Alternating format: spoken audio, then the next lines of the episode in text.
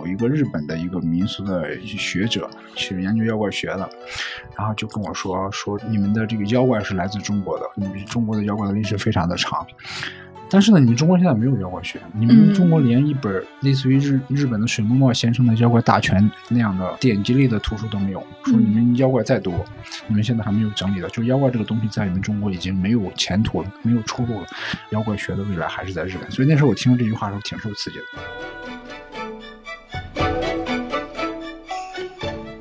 比如说像我们葫芦娃里面那个蛇精，它是按您的定义，它其实不属于精，它就是妖，应该应该叫蛇妖。对对。他说这个日本的妖怪，大意就是说，你追根结底的话，就是百分之七十来自中国，百分之二十来自印度，只有百分之十是日本本土的妖怪。所以说，日本的妖怪的它的这个整个的这个文化，其实是根子是在中国。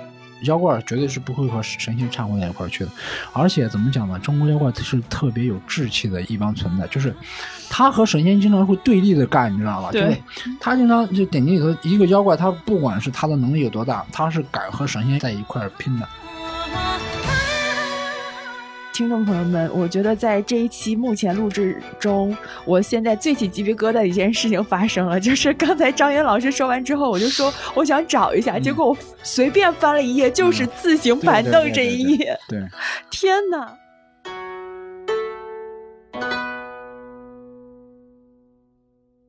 ！Hello，大家好，欢迎来到中场时间，我是五月，我是小杨。对，然后我们这一期节目啊，如果不出意外的话，会在一个非常特殊的节日上线，就是中元节。对，所以我们这一期请了一位比较特别的嘉宾。其实这位嘉宾是一年之前我已经就开始跟这位嘉宾那边沟通，希望能邀请他来我们这边做客。这一次终于邀请到，就是张云老师。张云老师先跟我们的听众打一下招呼。哎哈喽，大家好，我是张云，中国妖怪故事全集的作者，谢谢大家。对张云老师非常简短的介绍之中，大家就应该听出来了两个关键字：妖怪。对对对。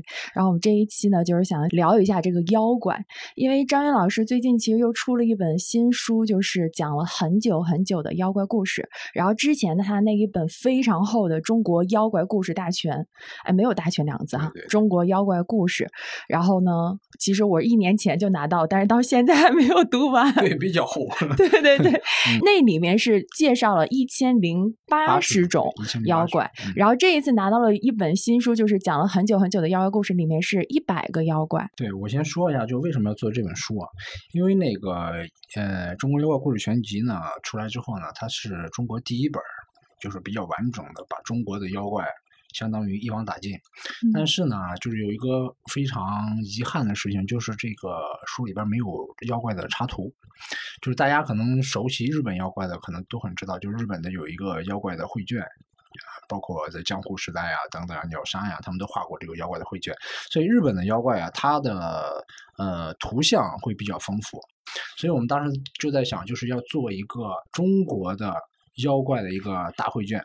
就相当于把中国的记载与典籍中间的这种落实在文字上的这个妖怪，把他的形象给画出来，就根据这个典籍里的记载，根据他的形象。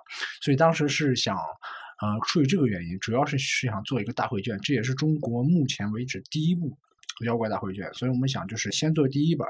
也选一百个，然后呢，我们过一段时间再出第二本，然后再选一百个，这样持续下去的话，到最终会把一千零八十种妖怪全部给它画出来，这是一个非常浩大的工程。嗯，也就是说，这一千零八十种妖怪当中，怎么选出一百个？后来呢，我当时觉得呢，就是还是得本着第一个吧，就是说它的故事相对来说比较的出彩，这是一个选择。第第二个呢，就是说它的这个。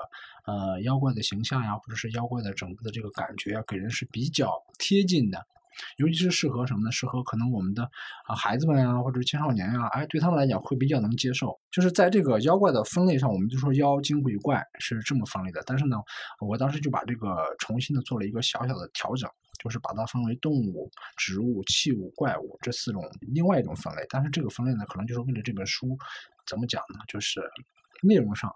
好看一些，就是便于大家理解一些。真正比如讲要分成妖精鬼怪的话，你还得给大家去解释什么是妖，什么就是它的分类的界定在哪。所以后来精挑细选，选了那么一百个，嗯，那您正好先解释一下妖精鬼怪呗。对，嗯，我觉得就是这个妖精鬼怪啊，它的怎么说呢？当时分类就比较困难，所以呃，也是根据就是妖怪学的一些定一些标准，然后呢，尤其是根据中国的妖怪的一些内涵做了一个区分。我们说这个妖，可能大家平时来说就是妖精鬼怪，可能大家觉得没有多大的区别。其实这个妖怎么说呢？妖它是这个以人的这个形象出现。就是以人幻化出来，或者以人的形象出现。这个人的形象出现当中是动物以人的形象出现，这个叫妖。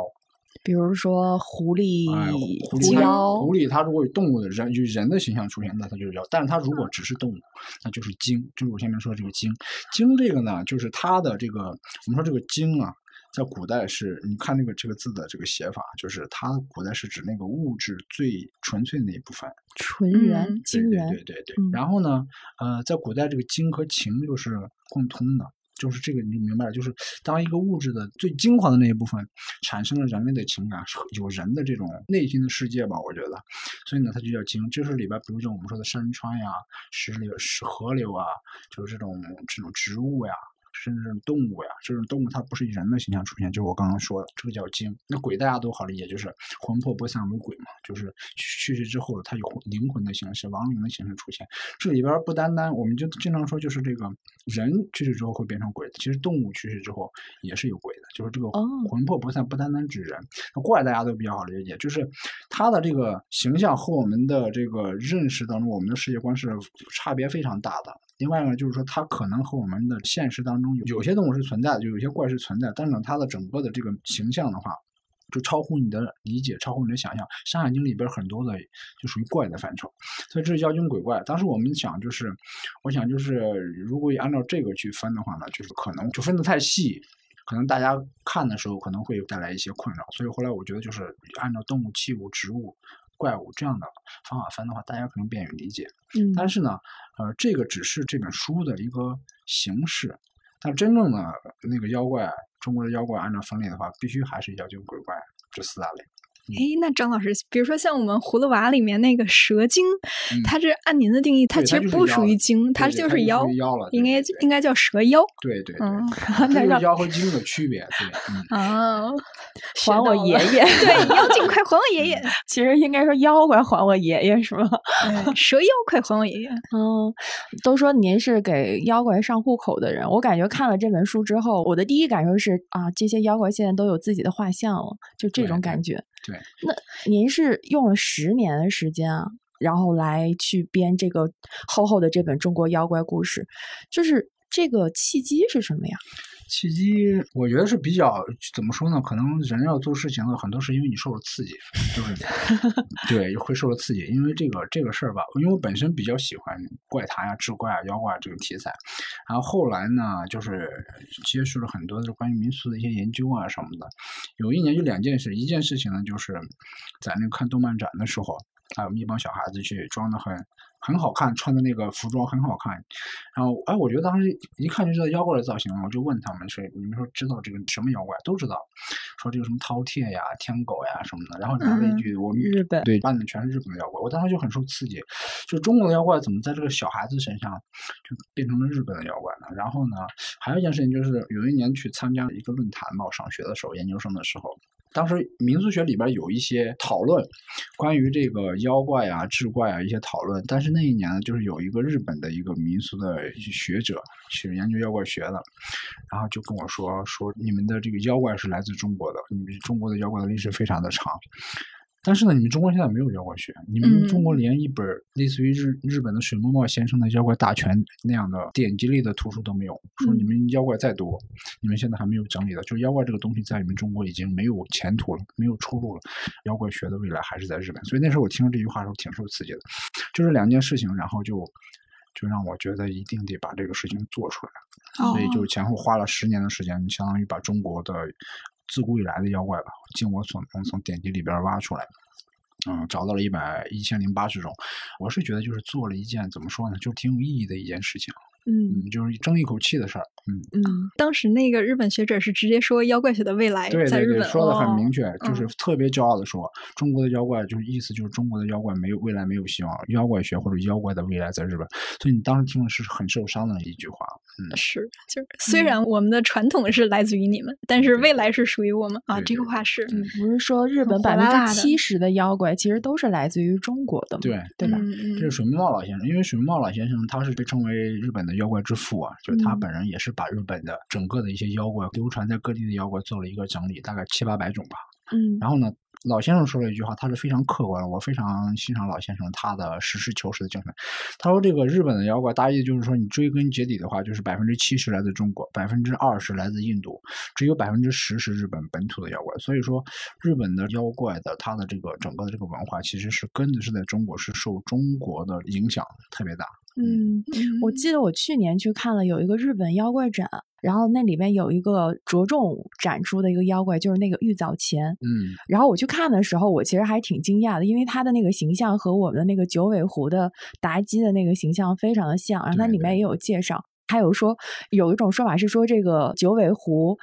在日本霍霍完，又去了印度，然后又去了中国，是吗？他他是这样的，就是因为玉藻前他这个妖怪在日本是属于一个家喻户晓的一个大妖怪。日本有三大妖怪，他就是其中的一个妖怪。或者日本三大妖怪：玉藻前、天狗跟河童。玉藻前它是什么一个情况呢？就是就相当于这个天皇的时候，就是有一个特别美丽的就地方啊，进贡了一个特别美丽的这个这个女子，然后呢，天皇当他就是把她做妃了。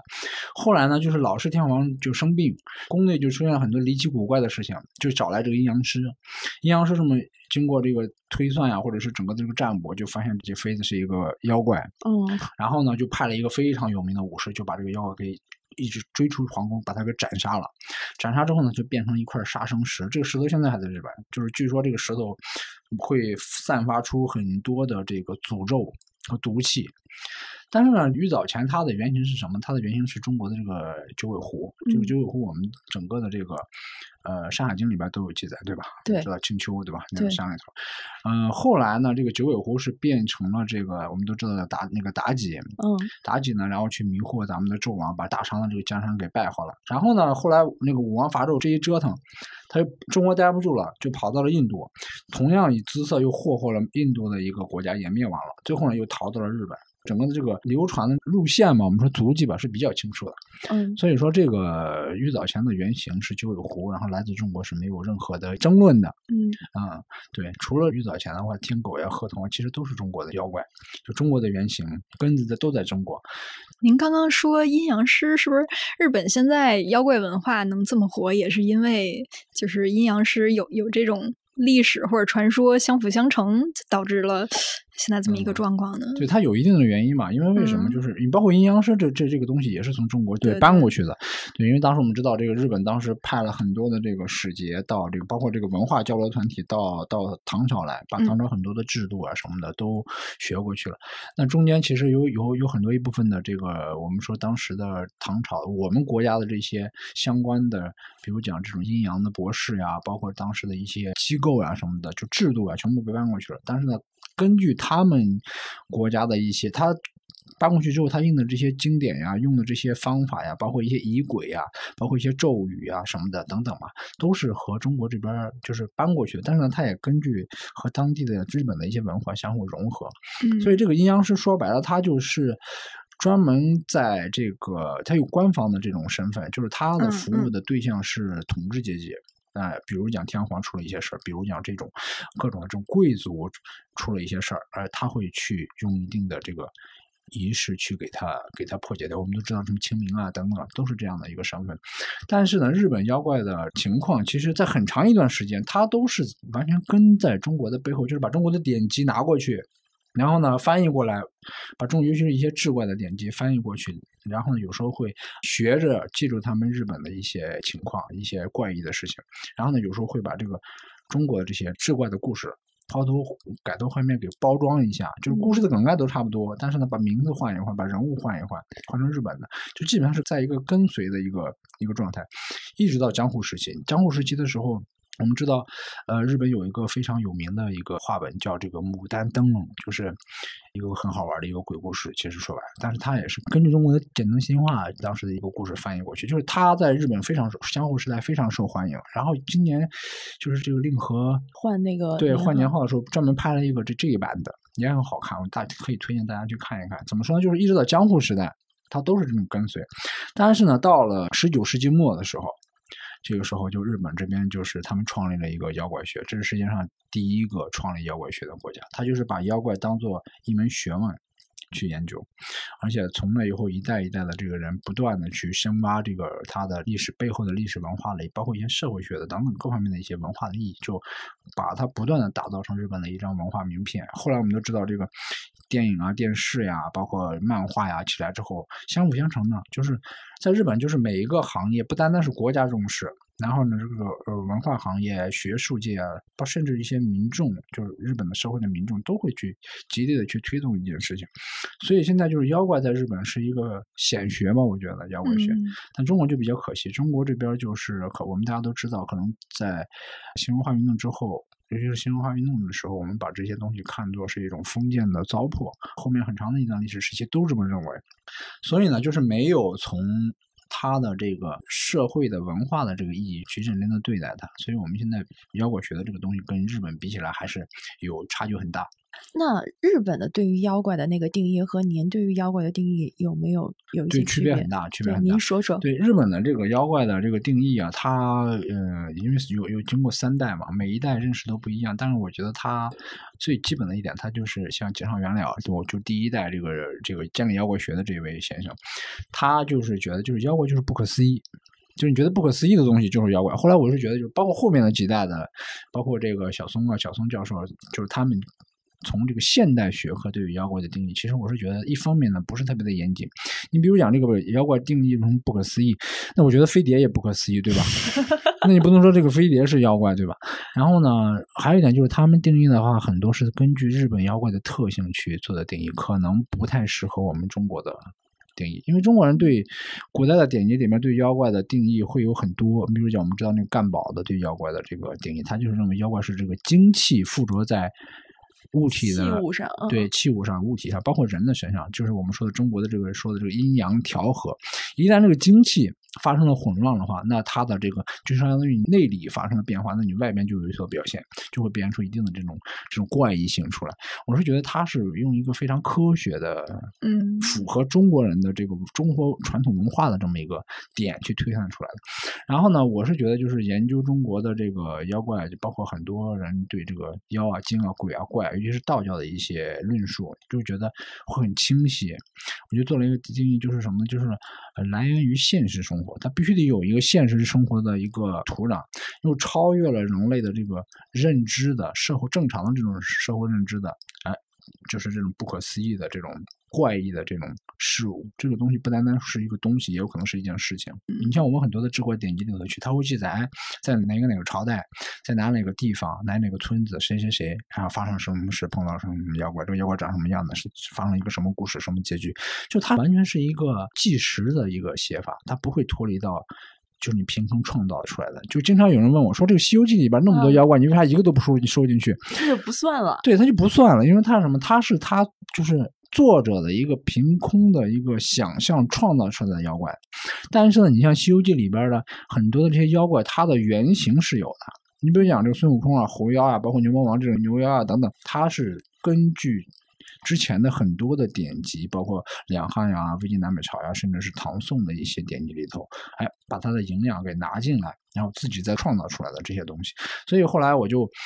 嗯，把这个东西全部都没有收录进去，包括还有很多的这种神魔小说，嗯啊，里边的妖怪都没给他收进去。后来很多人就问我说：“必须得你要收进去。”有一个读者特别有趣，他说：“你要把那个《西游记》里的妖怪都收进去的话，那你就可能会增加上千个都不止。”我说：“真的是会增加这么多，但是抱歉，真收录不进去。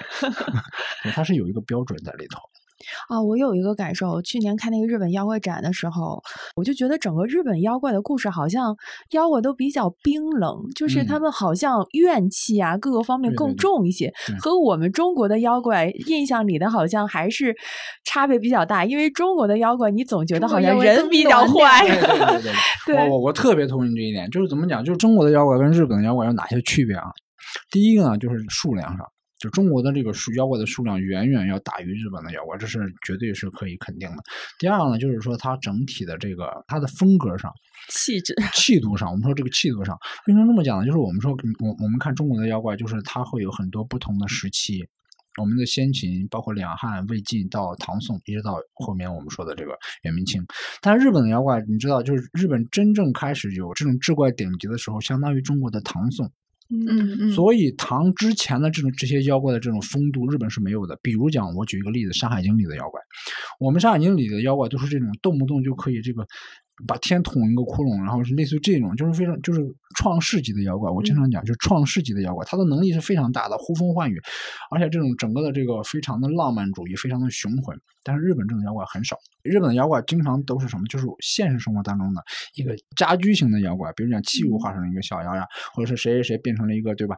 一个受到了不公正，然后投井自杀，变成了一个怨灵啊，等等。这是一个他的这个气质上，中国的妖怪还是比较丰富的。我们既有那种雄浑的浪漫主义的气场比较大的吧，我觉得。然后呢，还有很多的这种不同各种各样的类型的。日本这一块啊可能相对来说比较单一一点。第三个就是你说的这个，就是它的这个给人的感觉，就是我总感觉，嗯，有一个什么感觉，就中国的妖怪啊，不能说百分之百，但是可以说百分之九十是非常的温暖的。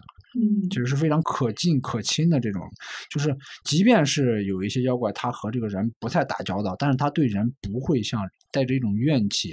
所以你看中国的志怪典籍里头，甚至有些妖怪是很可爱的。我们都知道这个干毛里头那鬼子傻不拉几的，最后被宋定伯给卖了。就这种妖怪，它会出现这种妖怪，而且还有比较滑稽的妖怪，故意去逗人呢、吓人呢这种妖怪，但是最后往往结局都不太好，就是最后被除掉了，或者是伤心的离开了。但日本的妖怪，我是觉得就是。他是比较你说的一点，我特别同意，就是他是带着一种怎么说呢？怨气怨气在里头。他是很多地方是属于报复，对，尤其是一些贴近于女性的这种妖怪会这样。然后呢，即便是我们说的他是这个山川河流里头的这些妖怪的话，其实有时候也是比较就是让人觉得望而却步的。你比如说我们说的这个日本说的这个神隐，对吧？你在山里边走着走，突然就没了，这个人就消失了，他们就认为是妖怪给抓进去了。当然，日本呢也有一些比较好玩的妖怪，你比如讲河童，对吧？我们都知道喜欢跟人相扑啊，等等啊，像这种也有很多好玩的。但是总体上，我是觉得就是中国日本的妖怪相比而言，就是它的可能冷冰冰的角度，这种氛围会多一点。不能说灵异，叫诡异的这个成分会多一点。郑老师，您能具体举几个，举两个吧？就是中国和日本的那个妖怪的对比。比如说，我刚才其实有翻到一个山蜘蛛。然后那其实日本那就是土蜘蛛，嗯，是这种对，嗯，山蜘蛛呢怎么说呢？就是这个妖怪啊，其实它的历史是非常长的，就是也算是妖怪里头就是露面比较多的。就是有一些妖怪只在一本书当中出现过一次，就再也没出现过。这种妖怪的往往还是挺多的。有些妖怪，我就说这种属于大妖怪，或者是说属于比较受欢迎的妖怪，它会在历朝历代不同的典籍里头。都会出现山蜘蛛呢，它最早出现其实是在就是我们知道唐代有一个人那个剑术非常的高超，叫叫裴敏，是那个李白的师傅。哎呦，好家伙啊！李白，我们说我我记得那时候读李白写的诗叫“十步杀一人，千里不留行”，对吧？很厉害的一个剑客，他的剑术非常的高超，但是他的师傅就是裴敏，裴敏的叫称为剑圣。呃，当时他跟这个张旭的这个这个草硕等等，就称为什么叫三绝嘛，是吧？嗯。所以他他的人是一个非常武功非常高强的剑客。然后有一段时间呢，就是有一次他在这个山里边行走，就看见了一个非常巨大的一个蜘蛛网。然后呢，看见一个巨大的蜘蛛，当时呢他就没有我我当时觉得他如果拿剑的话，可能就给他解决掉。他拿的是弓箭，引弓搭箭就射了一箭，结果没射到，蜘蛛就跑掉了。然后呢，他就把这个蜘蛛的这个丝网啊，给他截了几段带了回去。当然，这个丝网就像那个颈部一样，就非常的结实，非常的宽厚。有这种经验的人就告诉他说，这个东西有有有奇效。说有什么奇效？就是你只要你受伤，你只要不是这种致命伤，你把这个蛛网放在你伤口上，它立马就会止血。嗯啊，这是这个山蜘蛛的一个一个现身。然后等到了这个五代的时候，就还出现一次，就是在这个泰山，泰山上面有一个庙叫做岱岳观，就是一个庙。这个庙可能就是比较偏僻。然后呢，人迹罕至，但是周边呢，这个村子里头经常会发生一些怪事就是有些小孩会莫名其妙的就失踪了。嗯，然后呢，有一天晚上就雷雨大作，雷电大作，就就听见轰的一声响，大家都不知道干嘛，发生了什么事等第二天早晨的时候，赶紧去看，就发现这个庙宇就被雷击中了。然后呢，这个塌了之后就就露出了很多孩子们的这个尸骨，中间就有一个巨大的蜘蛛，然后大家就赶紧去把它给杀掉了，是用火给它烧死，整个发出来的这个臭气啊，臭不可闻，十几里地都能闻得到，属于这样一个形象。等到了清代的时候，就在现在的就是典籍里的记载是在海州，就是在现在的江苏省的连云港，在那个山里头，大家记载有一个山蜘蛛，就是它非常的厉害，然后呢。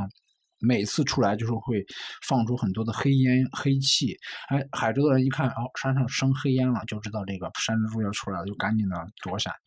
那有一年，这个山蜘蛛就有两条龙出来要把这个山蜘蛛给抓了，他就把这个丝给吐出来了，结果把两条龙给缠住了，两条龙就跌落到这个海边，连云港那边不是海边吗？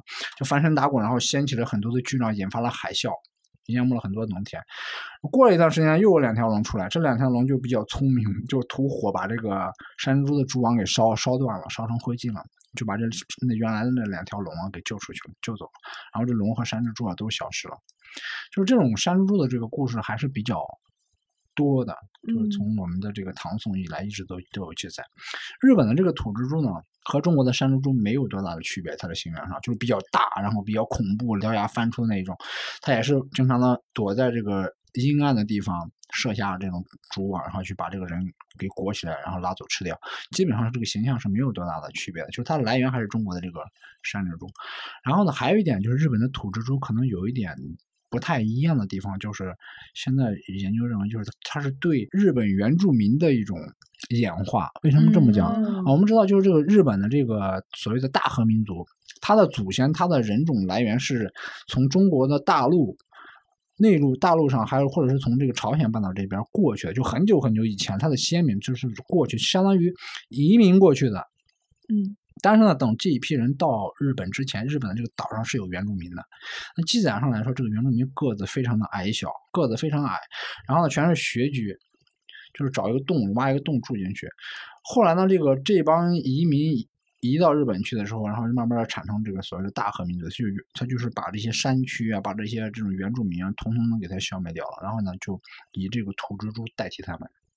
因为他个子非常矮小嘛，又住住在这个山洞里头穴居嘛，所以他们认为就是这里头也有这种除了这种传统的妖怪的形象来自于中国之外，它里头也有一点这种不一样的地方，就是日本的对于日本原住民的这种演化也有，嗯，这也是它的一个另外的一一层的文化的内涵在里头。这也是他们的怨念，然后集合变成了土蜘蛛，对对对，就是我们正好刚刚说的那连上了例子，连上了，嗯嗯，那。像这种蜘蛛的这种形象，在我们的意识里，好像一直以来都是一些坏妖怪。我不知道这个妖怪界里边是会有一些，比如说就是。什么什么妖怪，它就是有一些善恶的。比如说白兔啊，你一想到兔子，你就觉得它变成个妖怪，变成个精，你觉得它也是可爱的。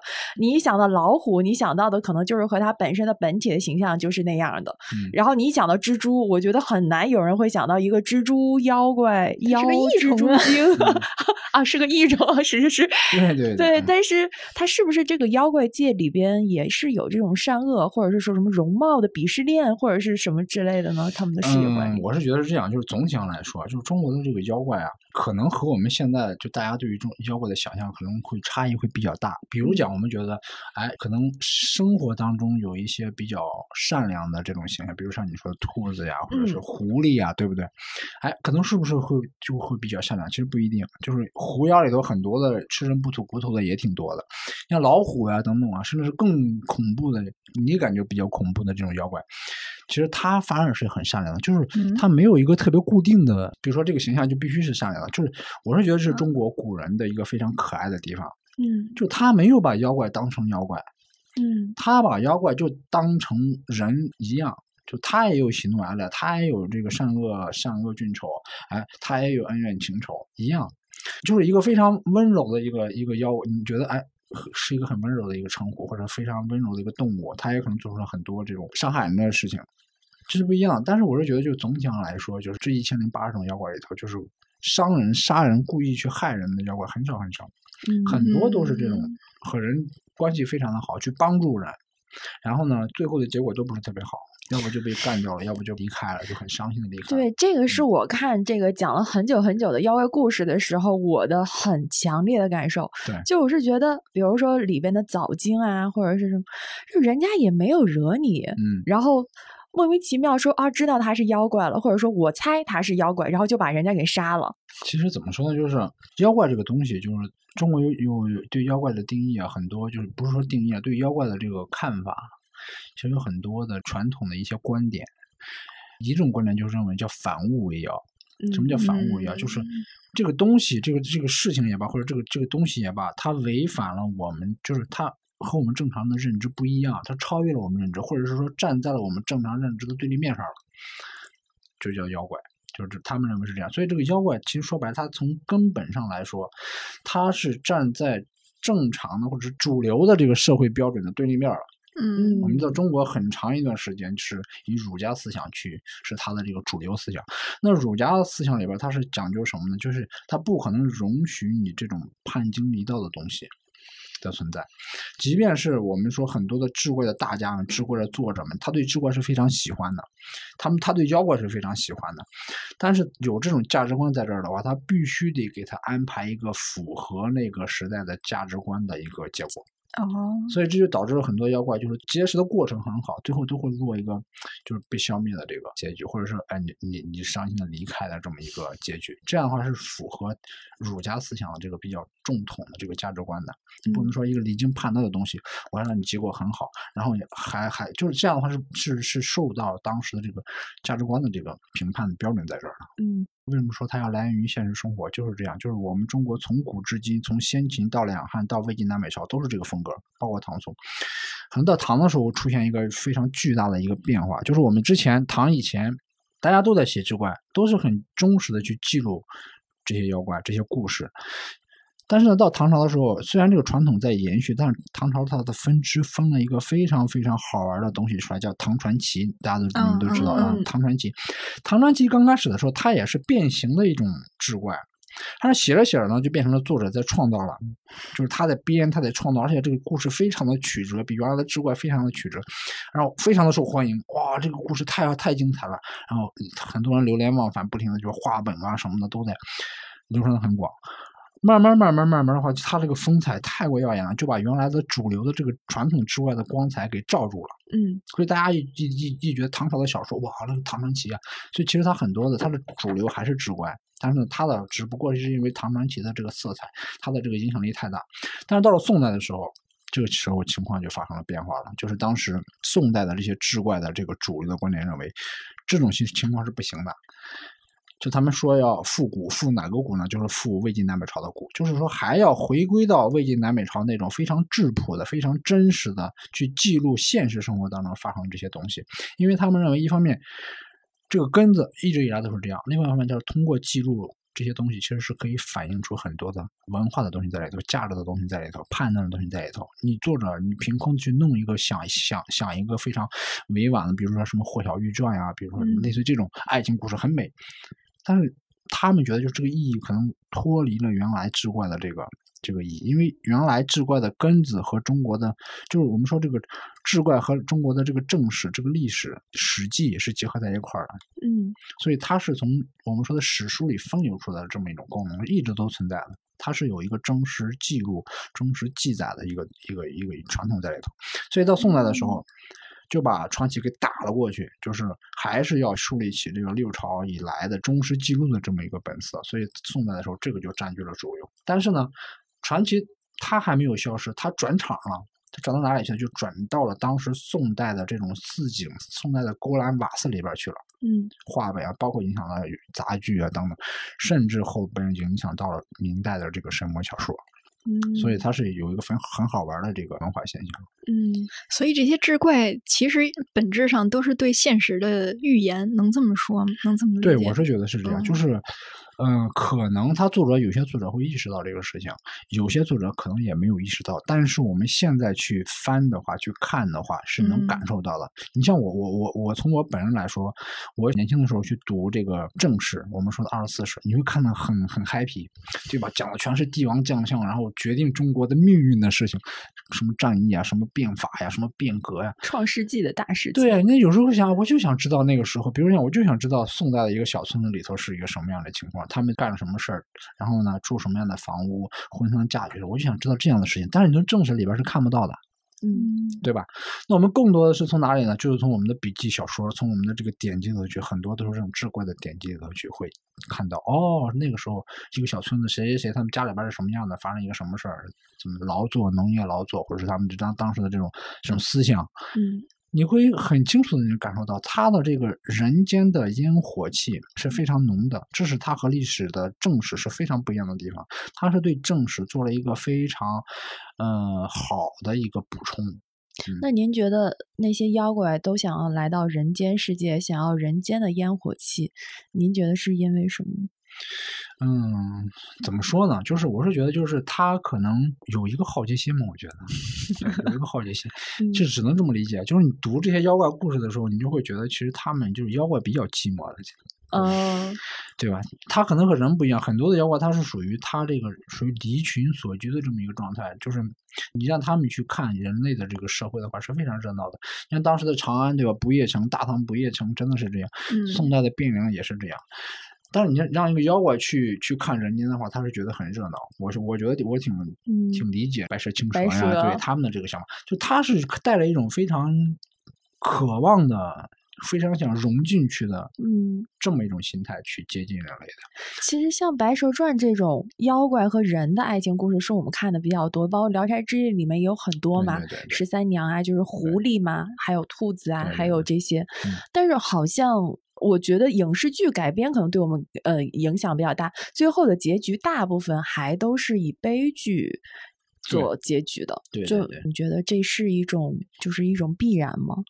还是说有一些我们现在影视剧改编人鬼殊途这种对，它是有一个偏差吗？还是什么？对，我是觉得是什么？可能是艺术的处理吧。可能悲剧，尤其是爱情故事，可能悲剧的这个东西更感人。但是妖怪故事里头，其实有一些是悲剧，但是也有很多是非常完美的，完美的也有。我们讲两个妖怪的爱情故事。嗯，我读妖怪的爱情故事，其实有好几个爱情故事，我觉得印象挺深刻的。比如讲像单相思呢，啊，就大概就是你。我就讲一个梗概吧，就大概就是讲那个时候，就有一个这个刺史，就是相当于现在的地区的一个长官了，相当于很地位比较高，权力比较大。他有一个闺女，唯一的一个闺女，就是怎么讲，就非常喜欢他，像掌上明珠一样的去对待他。那个时候我们知道，相互之间这种讲究这种门当户对嘛。结果这女儿呢，她就喜欢上他们府里边的一个小吏，就是一个小书吏。他又不敢跟父亲说，因为他知道一旦跟父亲说的话，这个父亲很可能就把这个小书吏给赶走了，或者说把他给杀掉了。然后就就单相思，每天单相思。然后有一天就看见这个书立，我估计长得挺帅的，喝完水走了，他就叫这个丫鬟说：“你把那杯子拿过来。”哎，就拿用了他喝过杯子的那个水端过来，自己把那个水喝过来喝下去，就这么单相思，你知道吧？哎呦！结果呢，不久就发现怀孕了啊！这个女子就发现自己怀孕了，然后呢，就生下了一个孩子。偷偷摸摸生了一个孩子，然后后来被这个刺史知道了，刺史就很生气，说你这个对吧，还没结婚呢，这生孩子这这多么大的耻辱啊！就想问他说你这个到底是怎么回事？他就说我我并没有做出一些对吧，有伤对对风化的事情，风化，但是就是怀孕，他们就不相信，然后呢就把这个事情告诉了这个刺史，刺史也不相信，然后呢就觉得后来就觉得这孩子长得的确像那个书吏。有一天，就是这个书吏从这个门门外面进来，这个孩子看到这个书吏，然后就非常亲热的摇摇晃晃的去奔向这个书吏，书吏呢就挡了一下，结果这个孩子就倒在地上，就变成一滩水。他是喝了那杯水怀了孕嘛，啊，就变成一滩水。当时这个刺史看完之后就挺受感慨的，就觉得哎呀，你们既然这么离奇的故事在你们身上都发生了，那就让你们成亲嘛。所以这一一对有缘人就成为了夫妻。哦，但这个其实还是属于就是人和人妖怪故事都很像一个寄托，就是人和人之间的爱情，如果对，他不能有一个美好的结局，那就再通过妖界对对对来让对它变成一个 happy ending。在您的这个妖怪的大的这个世界观里边，就是妖怪是会分，比如说分地域的，比如什么东北分部、嗯，北京分部 或哪里分部吗？就比如说，就在咱北嗯京，现在、啊就是北京有盛产，呃对它那叫盛产什么妖怪吗？对，北京妖怪挺多的。一方面是记载在北京发生北京的，比如讲我们经常说这个有一种妖怪叫魔，对吧？那个哦阴阳师里头会见过，嗯哦哦，那是北京的妖怪我。讲完呢，它这个、嗯这个魔啊，它不算是北京的妖怪，就是它在中国很早以前就有记载了，就这魔它是一个什么样子的，然后呢，呃，会去吃这个铜铁，它最喜欢吃的就是铜铁之类的东西。嗯，然后嗯记载当中就发，比如说典籍里头记载，有一年在房山。魔就出来了，魔不但出来，就是把这个房山的城门上的那个城门的铁皮都吃完了，然后农家这个农具啊、铜铁的铁锅啊什么全部给吃了。这是类似于记载在发生在北京的妖怪。然后呢，有一个妖怪，我觉得是比较能代表这个北京特色，叫什么叫神獒，神神鳌鳌就是那个藏獒的獒，哦神仙的神神獒。就是说这北京的宣武门那边，就是那个地方就有一只。妖怪就就神獒，就长得特别特别巨大的一个獒，就狗大狗。嗯。然后呢，经常是在晚间出没，凡是被它见到的人，基本上都被它吃掉了。所以一到那个晚上，大家都不敢从宣武门那个地方过。然后有一天呢，就有一人，就是可能是嗯做生意晚归啊，或者是走亲访友的，然后就喝醉了酒，就走到了这个菜市口那个地方。菜市口那地方原来不都是嗯看对吧？嗯砍头的嘛，嗯那个地方嘛。然后就发现一个一团大黑影匍匐在那个地方，他说干嘛呢？这是，走到跟前一看，就那大神獒趴在那个菜市口那个地方，因为刚刚杀完了人，地上还有很多血呢，就用舌头在那边舔血。这个人当时吓得就大叫一声，就昏倒在地，然后这个獒就腾空而起，就整个的从这边就怎么讲就消失了，消失不见了。后来他他就把这个事情就跟大家说了一下。就是神哦鳌的这种类似于记载的。还有你比如讲有一个妖怪叫自行板凳，这也是记载在这个自行板凳，你知道吗？自行就是那个自行吗？袁从画上记载的，就是嘉庆的十二年的冬天，然后有一个姓袁的，他是从北京城里头到北京郊外的宅子里头去。就到宅，因为可能当官的说什么走什么的，就是相当于到外面郊区去休假去 happy 一下。嗯然后呢，到旧宅子之后啊，他正好要上厕所，就很急，然后呢就去厕所方便。结果呢，刚方便完就发现那个厕所旁边那个凳子，就板凳啊，就自己动起来了，就跟着他往回走，往屋里走。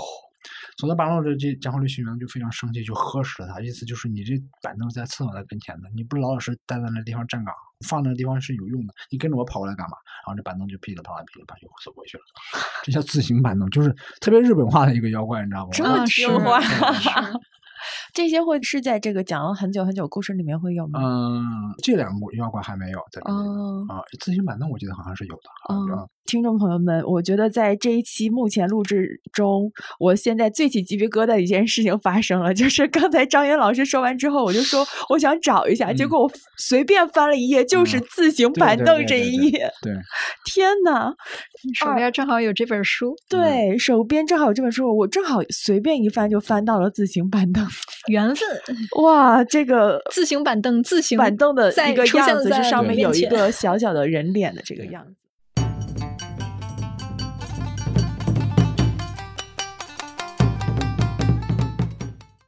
其实东北里边记载里头也有一些好玩的一些故事，比如说发生在沈阳的奈代的故事，对吧？我也经常喜欢跟人家讲这个故事，您再给我们讲一下。讲了好多好多次这个故事。我我听过，但是您再给我对对讲，对确实很有意思。啊，它很有意思，就是这个奈代，它是它发生在沈阳的一个官衙里头的一个妖怪，就是怎么讲，就特别好玩的一个妖怪，就这个人去沈阳去走马上任了，刚到这个衙门的时候，然后小吏秘书们就过来说，大人，你这个地方千万不能住，我给你租一个房子在对面。就他这个官吏就非常的生气，说对吧，我是一个当官的，我不是在正常的办公室里办公，跑到对面租一个房子，成何体统？他说那个小吏们就说说这个官衙里头闹妖怪。已经吓走了很好几人了，你的前任、你的前任的前任全部被吓跑的。他说：“我这一身的正气，我读书人读的又是圣贤书，妖怪奈我何啊？”他就住进去了。结果那，妖怪就出来了，就是一身的黑毛，长着鸟的这个尖嘴，非常吓人。就当官的，就是他觉得我不怕，你出来就出来呗，你干嘛我干嘛，我办我的工，你你玩你的。他就哎就不怕他，所以这时间长了呢，哎奈代和他就是相处融洽相处融洽，他就给他取名叫奈代。为什么叫奈代？奈代是形容一个东西的臃肿，非常嗯臃肿的，它不是一团嘛，毛乎乎的一团，很可爱的。然后，哎，这大官就像奈代，两人相处的就很好。你看那个平时的那个熬夜加班，对吧？挺晚的，有人陪，有人陪，哎，挺好。然后有一有一年呢，就下雪，下的特别大，当官就想喝酒了，喝喝点像我们喝咖啡一样的，喝点酒，然后壮壮壮胆儿，或者是说这个充充电。但他又不想出去买，他就把这个奈奈叫过来，说奈奈，你能不能去帮我买点酒啊？奈奈就拼命的点头，哎，他觉得挺好，他就拿个空酒瓶顶在他的放在他的脑门上，然后呢，就拿了一吊钱，就铜钱。然后奈代就蹦蹦跳跳的去就出去了，后等过一段时间，过一会儿回来了，发现这个钱不见了，然后呢，酒瓶是空是是满的，里边有酒，哎，他觉得挺开心，奈代终于能干活了，就经常干出这种让他去干各种事儿，什么文房四宝呀，或者是买一些笔墨纸砚呀，买一些衣服呀，买一些炭呀，类似于这些东西。后来他慢慢就发现沈沈阳这个街上人就开始议论，他说我们家这个昨天晚上丢了很多东西，但是呢钱放在桌子上，就经常会出现这种很好玩的事情。当官的也不告诉别人，然后呢也不告诉家人，他就他们俩知道就行了，哎还觉得挺有趣的。结果过了几年呢，这个当官的就被调离了，从这个沈阳调离到了这个福建。沈阳离福建是非常远的，哎呦，啊、古代是非常远，所以当官呢就很依依不舍，跟奈奈说：“奈奈，我们俩这个天下没有不散的宴席，对吧？我要去福建当官了，你呢，这个千里迢迢你也别要跟过去了。”然后两人就依依不舍的就离开了。结果这当官呢就带着妻儿老小跑到了福建，也是那样住在官衙里头去，每天晚上还是加班熬夜，但是呢就少了一个奈代，就总觉得。不对劲，对，缺了点啥就是他就非非常想念他，非常想念奈代，就老是念叨他。结果有一天在念叨着奈奈代奈的时候，结果奈代就跳出来了，出现在他的面前，所以当官的非常的惊喜。你想一个妖怪，我从白山黑水这种地方千里迢迢的跑到福建去去找他，咋过去的呢？对，咋过一路上还遇到各种各样的这种惊险，我觉得。然后哎，当官的就非常的高兴，就把这个妻儿老小叫出来，然后跟跟介绍给一奈代对，这就是奈代。然后把他衙役们也都叫出来，说介绍给奈，说这是奈代。我在这个沈阳的时候，我们俩噌人家一段故事。哎一开始大家都很害怕，后来慢慢发现奈代的非常的善良，非常的可爱，所以大家都很喜欢他。然后不光是他的妻儿老小、丫鬟杂役什么的，甚至他周边这些同事们都很喜欢他。所以这个奈代就成了他当时弄弄很多人的吉祥物。但是过了一段时间，就过了几年的话，奈代有一次出去办事儿，就再也没回来。就是不管大家怎么想象他，他也再也没出现。这是这个整个的这个奈代的故事，发生在沈阳的这个妖怪。就没有后续了是吗？对，就没有，就就到这里就。我是推断什么？这个奈代出去的时候，肯定因为他和他们俩的交情，他不可能正常的情况下不可能是不回来的，嗯，对吧？那肯定是出去遇到一些什么法师呀，或者是遇到一些降魔除妖的这帮人，把他被给消灭了掉嗯嗯，您说到这儿，我印象特别深。之前看您那个作妖的那本书，嗯就是我感觉那个是一个桃花源、世外桃源的那样的一个村庄，就里面有法师，有有妖怪，然后可能这个小法师他的他的相好的也是个妖怪，对对对对，嗯，我特别赞同这个说法，就是什么？因为那个《作妖》那本书啊，它是那个《中国妖怪故事全集》写完之后，就我的感慨和你的感慨是一样的，就是嗯。总是觉得写完之后我有很多的话要说，很多的心声没有说完，就是嗯我总觉得就是中国那么多的妖怪，其实不像我们想象当中这么恐怖、这么面目狰狞的，其实都是很温暖的妖怪。嗯。但是呢，结局又往往不太好，所以那个时候就把所有的这些关于妖怪的情感、关于妖怪的记忆的东西、关于妖怪的想法的东西，全部放在了那本《作妖》里头去，就相当于在唐代的长安的一个小村子里头去，里边有我们所知道的所有的人和妖怪的这种。故事这种情感，就人和妖怪是非常平等的、非常开心的、非常融洽的在一块生活。我觉得那本书怎么讲，就写出了我对妖怪的一个认识。和谐相处。对，也是中国的古人们对于妖怪的认识。还有一个额外的小问题啊，就是那在妖怪整个大的世界观里面，会还有比如说神仙或者嗯是其他的，对，就神仙吧，我们就说神嗯仙吧，和他们这种所谓的从属还是什么之类这种 关系吗？嗯，怎么说呢？我是觉得中国的妖怪吧，有一点特别了不起的地方啊。就我们说一说日本，日本有一种观点就是什么呢？柳田过男就认为，妖怪就是神灵的退步。哦，为什么这么说呢？柳田柳柳田过男认为，就是日本的一些妖怪，就是什么，就是原来是日本的神，然后这种神呢，因为社会的这种发展，他不被人祭祀了，慢慢的他的法力就退步了，慢慢就被遗忘了，他就变成了妖怪。这是柳田国男的这个想法，就是他的一个观点，就是妖怪就是衰退的神灵，这是他的一个观点，也是他对妖怪的一个定义。嗯，但是呢，后面日本很多的学者，包括第三代的这个妖妖怪的大家叫小松，小松教授就认为这个观点是不对的。我也是这样的观点，就是妖怪是妖怪，神仙是神仙。就是中国的妖怪，它是有非常的完整的、非常界限分明的一个点，就是妖怪绝对是不会和神仙掺和在一块儿去的。而且怎么讲呢？中国妖怪它是特别有志气的一帮存在，就是他和神仙经常会对立的干，你知道吧？对就是他经常就典籍里头一个妖怪，他不管是他的能力有多大，他是敢和神仙一块在一块儿拼的。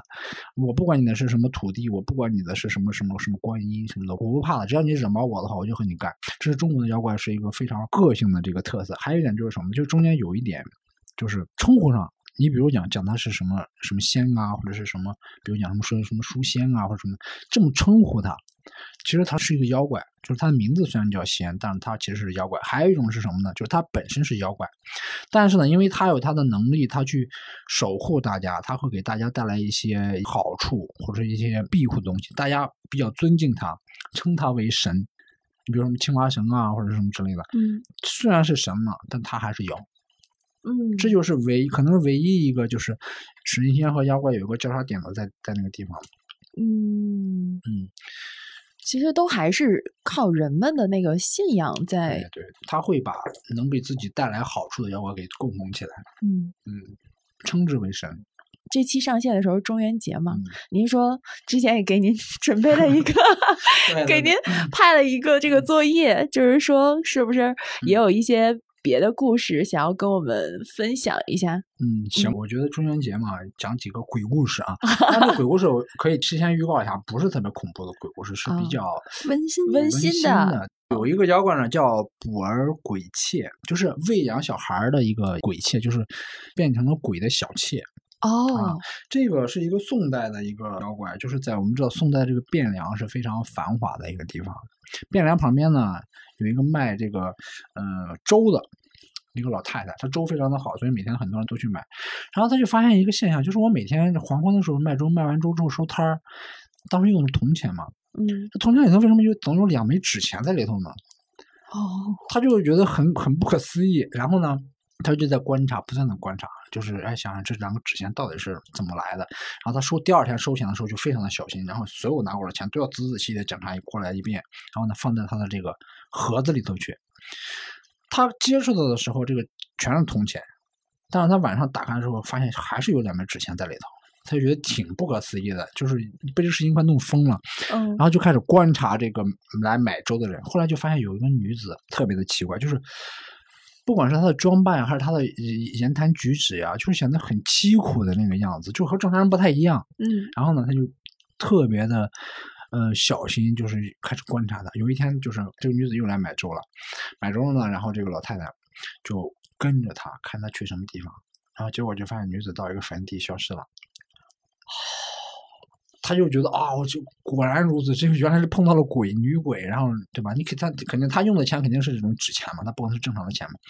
然后呢，有一天就就是这个这个这个女鬼就也来买粥，他就老太太其实挺大胆的，就把这个事儿告诉了女鬼，就是说我知道你的身份，就每天那两个纸钱就是你来买粥的。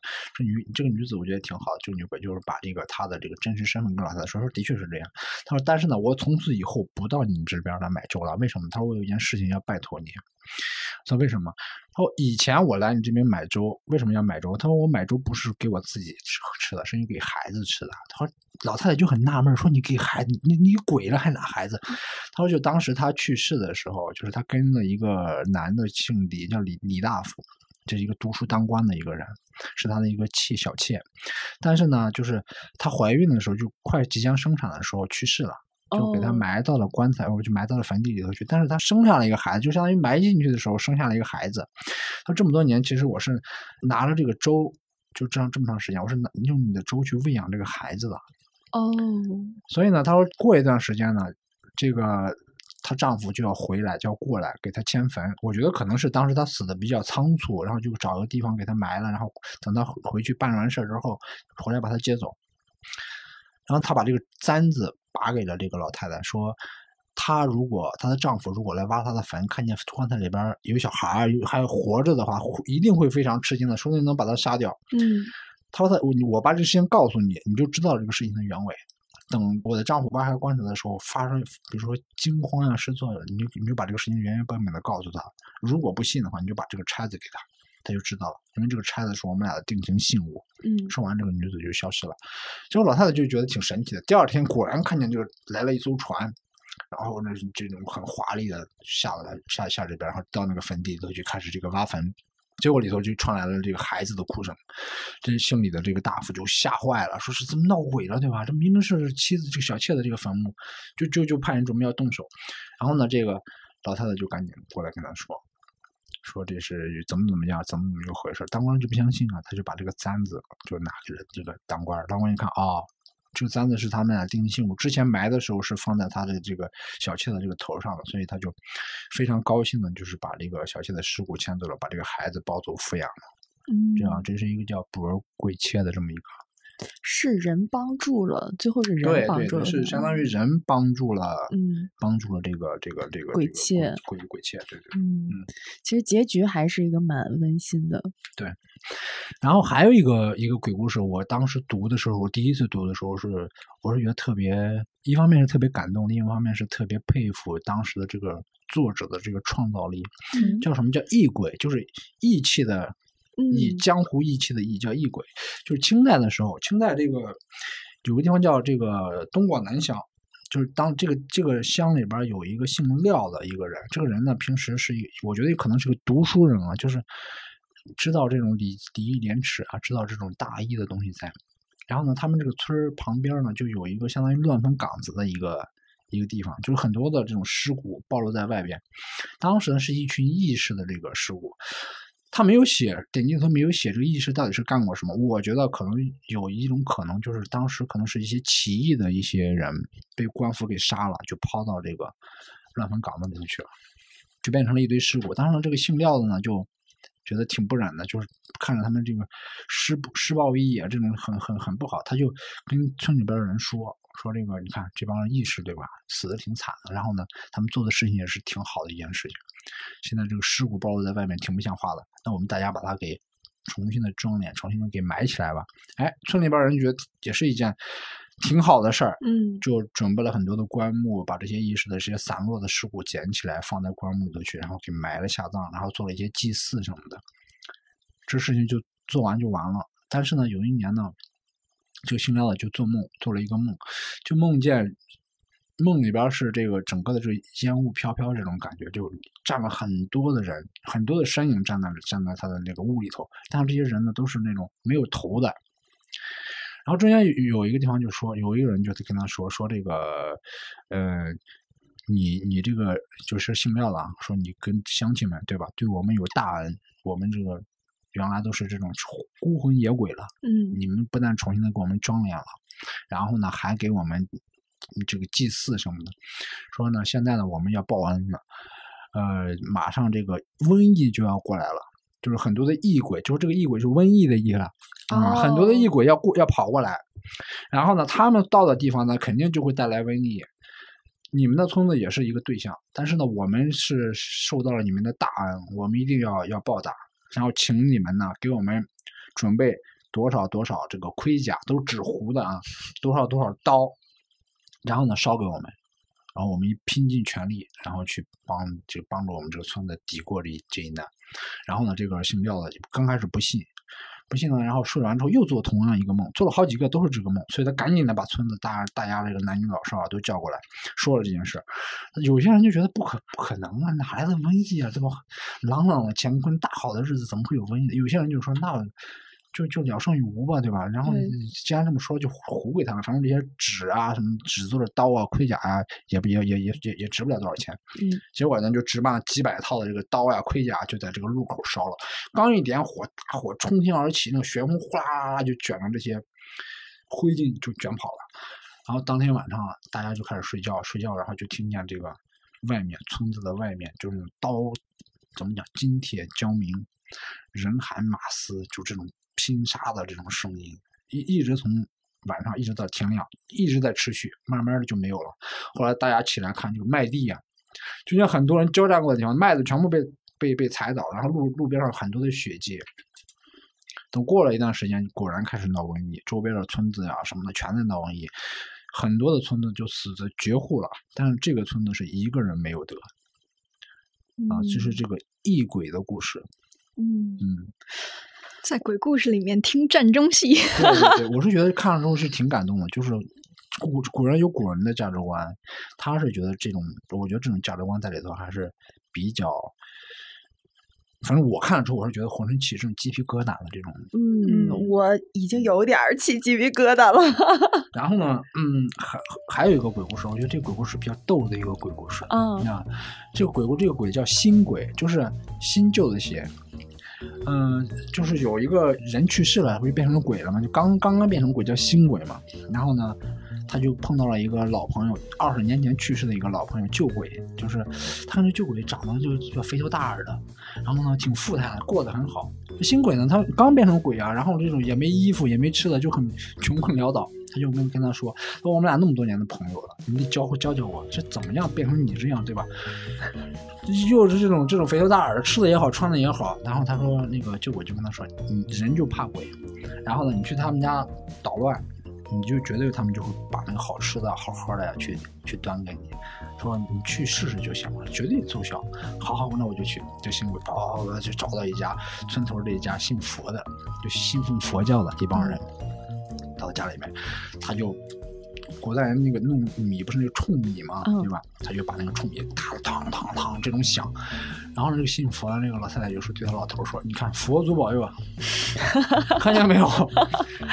佛祖保佑，这个我们家这个这个来来来来东西了，你看你把这这这臭米噼里啪啦，我们俩对吧？又老又又弱，帮我们就赶紧的，赶紧的把这个米放多放一点稻谷进去，然后就放了很多稻谷进去。这个新鬼啊，然后噼里啪啦，然后冲了一晚上，然后早晨起来累得要死，然后就回就一看人家这个老头老太太还在这跪在这个蒲团上面，然后对着这个观音大师的这个像，然后感谢佛祖，感谢菩萨，这这新鬼气坏了，然后累了一晚上就找了这个就找旧鬼，说我累了一晚上了，对吧？累得要死，人家最后不但没给我吃的，还在感谢佛祖菩萨，你说我图什么呀？你不骗我吗？他说这个家人吧，你再换一家，他换哪一家呢？你换另外一家看看，然后他就跑找了另外一家，结果呢找了一个信道教的，新闻就开始推那个推磨，嗯然后呢一看，哦，这个太好了，说你看。无量天尊这是来帮助我们，你看这我们家这磨无人自转，赶紧的加东西，然后把那些面呀、米呀又进去让它磨磨，然后这鬼就累了一天，辛鬼就累了一晚上，又累得要死，结果呢什么都没得到，就跑过来就跟这个酒鬼说说，你看我这两天了，第一天跑到他们家，第二天跑到他们家，跟你说的呀，要做出很多这个离奇古怪的事情出来，对吧？那那冲没人他就可以冲，让他磨没人他可以转，结果你看我现在累得要死，一点东西都没吃到，然后这个旧鬼就跟他说。不行啊，你碰到一个是信佛的，一个是信道的，不行，你找一个平平常常的人，不信教的人去，就找了另外一家，就当空在院子当中就把那他们家小孩给举起来了。那人家一看，我这孩子怎么就没人就飞起来了呀？就赶紧请这个占卜的人过来，占卜人一占卜说，哦，有一个鬼。在你们家作怪，你赶紧给他祭祀供奉。结果这家人就摆了一桌子的这个香啊，就给这个就给给他祭祀他，就我就吃的吃大吃一顿，然后哎非常满足的到这个。就我跟人家说说，哎呀，今天我总算知道了什么样人能惹，什么样人不能惹 啊、大概就这么一个故事，其实挺逗的，就是他在里头会会有他的一些价值观在里头，嗯，嗯，会有他的一些价值观在里头。他对于捣乱的定义就是帮人家干活儿啊，这个鬼。对对对对，他其实就还是保留人的那一部分嘛。又不是那么那么恐怖的。像比较好玩的鬼也有，就是，呃，这个鬼的故事非常短。这个鬼是在南北朝的这个记载里头记载的，发生在哪里呢？发生在这个三国的时候，三国东吴的时候，就是在余姚。余姚有人叫杨度，杨度呢，我们知道余姚江南水乡呀、就是大家出行都是坐船的。结果呢，这个杨度呢就坐着船出公路，可能走亲戚啊或者游玩啊，哎，晚上他在这个船上这个弹弹琴啊、古琴啊，结果就这个听见一个声音，大概意思就是说你这这玩意儿听弹的太难听了，我都听得不下去了，你让我来给你弹一遍吧。结果就出现一个鬼在弹琴，那个鬼弹的琴是挺好听，但是长得那个样子太恐怖了。结果这个杨度吓得就大叫一声，然后直接从床上跳下去，赶紧游逃逃命，还碰到了一个一个船把他搭救上来了。然后他就跟那个这个船老大说：“说你不知道我刚刚在床上弹琴，我弹的好好的，来一鬼，弹的虽然挺好听，把我吓坏了，然后太恐怖了。然后那个船老大就说：你抬起头来看看是不是长得我这样。然后他一抬头发现就是那个鬼，哦，就是特别吓吓唬人的那种，知道吧？哇，这个这个感觉是听的这几个里边最 最烦人 最鬼说你弹的什么鬼？你看看我是不是他？对，然后类似你像这种故事的，就这个故事就连环的。嗯，叫叫双黄蛋一样，这样那种效果，效果是很很很有冲击力的。同样的故事，在中国还有一个妖怪，也就有个叫静木的妖怪，也是这个故事的套路。在日本，日本的有一有一些妖怪也是同样的这个。呃，这种对，就碰见一个妖怪，然后呢被吓一通，然后赶紧跑，跑到见到见到，终于见到人了，然后说：“哎，我刚刚怎么怎么着碰到妖怪，特别吓人。”然后那妖怪一抬头说：“你看是不是长我这个样子？”哦，就是原来那个妖怪。哦，这种算是套路鼻祖吗？对对对，这是中国很早很早就有这种记载。那像这种就是就是妖怪和人为善的这种故事，在整个妖怪故事里边占的比例比较多，还是说妖怪和人的这种关系交恶交恶会占的比较多呀？交善呢，就是和人和平相处，和人关系很好，就是把人当朋友一样去处，不管这个朋友是正常的朋友还是男朋友女朋友，我觉得都是比较多的，就是百分之九十，我觉得可能。嗯嗯，真正去害人的是很少的。嗯，非常少。那人对他们呢？就是人对妖怪，把他们也当朋友，或者是当其他这种关系，他的那个比例怎么讲？就是人人对妖，他的关系就非常好呀，或者是非常的当朋友相处呀，这个东西非常的嗯，相对来说会是很少。我觉得可以再反过来，就百分之十和百分之九十的关系，嗯，就可能就是在记载里边，就是可能人做的最多的事情是在伤害妖怪。消灭他，对，像和奈代那样关系比较融洽的当官的和奈代这种关系的话，相对来说还是比较少的。嗯，哎，那您给这一百个妖怪，就是他不是有一个形象吗？嗯，那您到时候是按照是要加入一些自己的想象吗？来去确定他的一个形象吗？是这样的，因为当时这个插画师喵九啊，我们俩就是相当于认识的比较早，他呢对妖怪理解很深。我和他很多时候就是能够对一个妖怪有很多的一些共同的想法在里头。然后呢，他本身他的插画画的非常的漂亮。然后后来我们在选这一百个妖怪的时候呢，就是本着一个原则：第一呢，这个妖怪必须必须要非常严格的按照书里边的记载。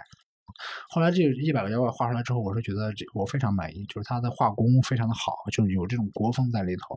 然后呢，画的呢又比较的不是那种那种特别的呆板，它是比较的。可爱的，或者是比较的适合中国妖怪这个调调在里头。嗯，还有一点就是它的主要的特征都有，就是和故事是非常的契合的。另外呢，会有一些自己的这个想象，有一些想象是超出我的意外的。就哎，我原来我头脑中的妖怪和他画出来的妖怪不是那么一回事儿，但是他画这个妖怪的，哎，也挺好玩的。哪些插画是出乎您的想象，嗯，带来惊喜的？对你像有一些插画，我记得印象最深的，比如讲什么牛龙啊。然后鼠少年啊，就类似这种。你比方鼠少年，他的记载当中是一群老鼠变成了一帮少年的模样，然后哎，就是干了很多的坏事儿，然后那个一照他，怎么变成了变成了一个发现是一堆老鼠。但是呢，我我的印象当中可能就是这样一个画面：他画出来之后是一一堆老一堆非常好玩的这种老鼠变成了少年的模样，然后骑着马呀，然后用用着枪挑了一个鱼头啊。哎，我觉得哎挺好玩的，这画出来的这个效果要比我想象的要。要丰富一些，嗯，还有之前我早上看的是，好像是是叫早经吗？嗯，对对，那个是非常美的一个，对我觉得好漂亮，就是和我们可能看影视剧的时候看青丘的女狐，然后看白蛇啊、青蛇啊的那个感觉是一样，但是又有点可爱，嗯嗯，早经这个妖怪，我我我是属于我比较钟爱的一个妖怪哦，因为不光光是这本书写，我把他的一个形象给他写到了。素谣里头去，嗯，就是那个出现在叫离经，就是梨树经，对，给他改了一下，就是他是一个，我是觉得这个早经这个妖怪吧，和这本书里边很多很多绝大部分妖怪它不一样，就是他的性子啊非常高冷的，非常高冷的，就是他出现在这个院子的这个枣树上，一袭红衣坐在那儿，也不搭理人，对，也不让人多废话，他就坐在那里边看他看月亮，就这么一个妖怪。正常的妖怪来说，你应该是对吧？靠近人啊，或者是和人发生一些故事，他是那种很高冷的，始终都是这个样子。所以我觉得这个这个他的形象在我的脑海里边特别深。后来我就写在作业里头去，就让的这个这个李正，就是这个村子里头的村长，然后去和他之间发生一种感情。而且这个李正是很好的李正，就是当一个一个道士要去把这个枣这个梨树精消灭掉的话，他会说说出一些正，就是他我觉得那个话是我想说的话。就他是一个妖精，对吧？花了很长的时间才修炼成他的这个妖精，他又没招你惹你，他只不过是想在晚上坐在他的梨树上看一看月光。有什么错？你要把它给干掉呢？所以我是觉得就是这样一个一个想法，一个很好玩的一个故事，一个很好玩的一个妖怪，然后讲一个很好玩很好玩的一个道理。嗯，如果现在让您写一个现代，就是当代妖怪故事大全的话，就是您会觉得。就是现代我们接触到的这些东西、这些事物吧，您觉得您会选择哪一些作为素材？可能他们会是变成妖怪，或者变成 成精。对，然后我觉得这个问题特别好，就是因为我平时除了这个妖写妖怪这些东西之外吧，然后写的可能更多的小说、妖怪小说可能会会写一些，但是我是觉得就是。我从始至终没有写过发生在现代的妖怪故事，为什么？就是我是觉得，就是我们刚刚聊的那个话题，就现在它缺乏妖怪的一个土壤。土壤，嗯，你觉得发生在可能别人会会会写的很好，我是觉得在现在写一个妖怪故事出来的话，反正我自己会写不下去。我是觉得就是可能相比来说，可能古代的那种。哪怕民国，我觉得它是那种环境、那种文化的这种氛围，它会适合妖怪出来。嗯，但是如果是现在，你像您说的这个，写一个现代的妖怪和人，我是觉得可能最多的、最可能，我比如讲手机，你现在一天二十四小时就完全被这个妖怪给，对吧？我经常半夜洗澡的时候还在还在看手机，就是要要处理工作的事儿。就他，你会就是这个玩意儿，就已经变成一个妖怪，就是把你无数只这种触手伸出来，就把你给完全困住了，就是你完全逃脱不了他的这个魔掌。嗯嗯，可能就是这样。嗯，我手机在诱惑我。对，还有电脑也算吧。对对。嗯，就是日常生活中现在我们离离不开的。离不开的，对。嗯，那如果是妖呢？就是如果让您写一个当代的妖和人的故事，您有想过吗？当代的我是觉得就是可以写没问题，但是我是觉得可能就我刚刚说的呀，它可能有一个环境，就是你有一个代入感。嗯。你比如相对于我来讲的话，哎，我觉得哪怕是民国，我能带进去。现在的话，就是那种代入感会会有一种很疏离的感觉进去，就你写的时候会很很难。你说一个电车或者地铁，然后这种轰隆隆响，然后就就会有一个妖怪，可以写，我觉得真的还可以尝试一下。嗯。可能有更多的现代的东西和这个。传统的妖怪的东西出来会做一个碰撞，可能会有会有很多的一些效果，也说不准。嗯，说不准哪天我就真的写了。那你写了，到时候再来我们这边做客。可以。你知道我原来看过那个好多电影啊什么的电影视剧啊，我经常就非常不理解，就是什么呢？就是一个妖怪，然后呢和一个现代社会的一个男生或者女生轰轰烈烈的就相爱了，然后为了这段爱情奋不顾身。后来我觉得这怎么可能讲得通呢？你知道为什么？就是他得见识过多少事事情，你知道吧？他得经历过多少东西，就怎么可能有因为这个小小的爱情让他。让他会出现这种情况，就是他已经见识了很多很多的东西了，这种东西对他来说是完全审美疲劳的事情了。然后怎么还可以出现这样的一个事情，我就理解不了。然后结果呢，嗯，有一天我和朋友聊聊天的时候，朋友就来了一句话：“这就是爱情的力量。”哈哈哈对，后来我觉得，我想，我觉得也也是对的。其实妖啊，我经常跟别人说，就是妖怪就是人类的一个镜子。嗯嗯，它只是人的一个镜子，就是人通过妖怪，通过这些志怪小说呀，怎么着，他会看到另外的一个自己，就是相当于给了他一面镜子，让他可以更好的去审视自己。这也是所有绝大部分的志怪的记载的这些人他们的一个目的，我觉得，嗯，写妖就是写人，妖和人其实没什么不同。对，我看这个书还是叶舒宪老师写了一个导读带序。对对。我我记得我是之前在叶老师的其他书里，他他有说，因为他是研究神话的嘛，对他有说，就是最近几年，其实包括西方、欧洲呀、日本呀，就是他们对自己神话故事的挖掘和再创作都特别多。然后他把这个叫做神话寻根主义。我觉得那其实我们研究中国的神话、中国的妖怪，那何尝不是一种文化寻根？呢。对对对对，我觉得特别好，这个“寻根”这个词特别好，就是嗯中国的这个优秀的文化传统非常的多，然后呢，这种成果我是觉得它是属于像星星一样散落的，每一颗星星都很闪烁。但是呢，有些星星可能离我们比较近，我们能感受得到；有些星星呢，可能离我们比较稍微远一些。有些星星是若隐若现，像那种怎么说呢，就是你会感受到它，但是呢，你平时不会去正视它。就是我觉得妖怪就是这样，就是你时时刻刻都能感受得到。在中国，从八岁到八十岁的老头老太太，到八岁的小朋友，你跟他提妖怪，他都知道；你跟他讲妖怪故事，他都很喜欢听。但是我们说明面上的、官方的，或者是这种上了这种台面上的东西的，学术的研究，对，有嗯几个人去说，一提到啊，我我是研究神话的，嗯嗯，特别好，因为神话学在经过袁科老爷子的这个一代一代人的努力，其实神话学在中国取得了非常长远的进步，也是被西方啊被很多人去去承认的，说中国的神话非常的丰富。刚开始西方人说是中国是没有神话的，所以也是袁科老老先生是也是争一口气把神话搞到这个角度。但是你去说我是研究妖怪的，大家那个看你的眼神，我觉得肯定会不一样的。他们觉得妖怪这不是封建迷信吗？对吧？嗯其实其实真不是封建迷信，它里头会有很多很多的内涵在里头。所以我觉得首先就应该破除这个观点，就是妖怪不是封建迷信，我们必须从另外一种角度、另外一种眼光去，从文化的角度、文化传承的角度，从中国优秀文化传统的这个角度去审视它。这样的话，你会从里边得到很多东西。对啊，大家都喜欢看《山海经》，为什么就不会说《山海经》是封建迷信呢？对对，其实《山海经》里边也有很多的妖怪。对呀、对大家最最熟悉的“精卫填海”啊，嗯这些嗯很多很多。对。结果大家现在觉得日本那百鬼夜行就很多了，但是没想到其实中国对那都不是百鬼了，千种妖怪。嗯你写的时候会不会越写越觉得，就是笔下的这些妖怪已经慢慢慢的好像活起来了，那种形象对，因为为？什么就是我刚刚说的，就是这些妖怪啊，它很多，你看有些妖怪我们都知道，你比如讲天狗啊什么的，嗯对吧？饕餮啊，大家都知道。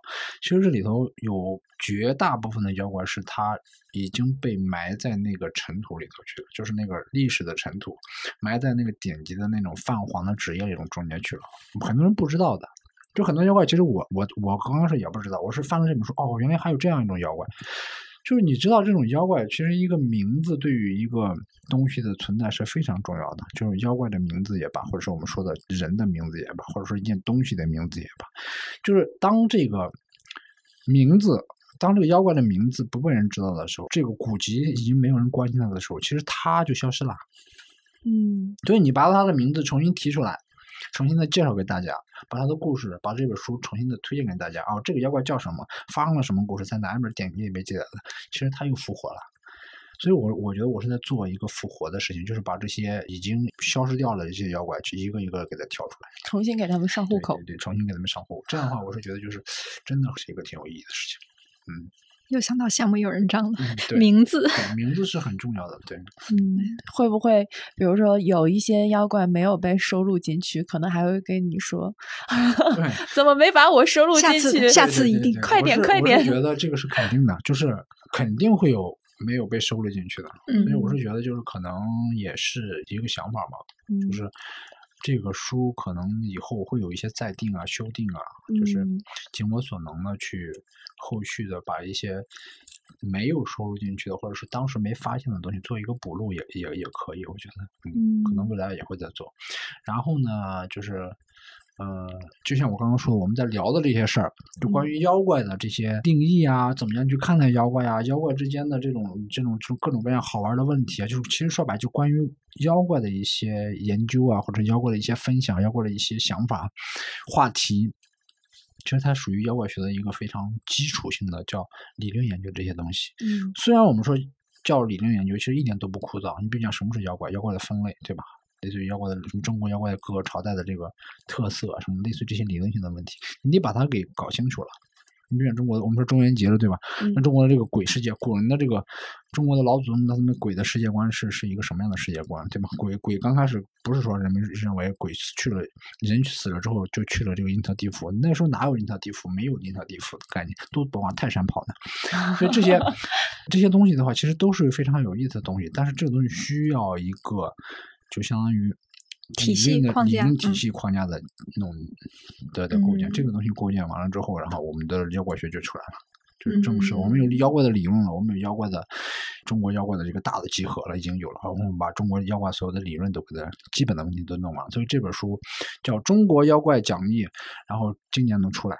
哦，这样的话，我们中国的妖怪就相对来说就比较，就又一个基石也出来了。就是我们不光有妖怪，我们还有妖怪的理论，中国妖怪的理论，就两个基石给拼起来了。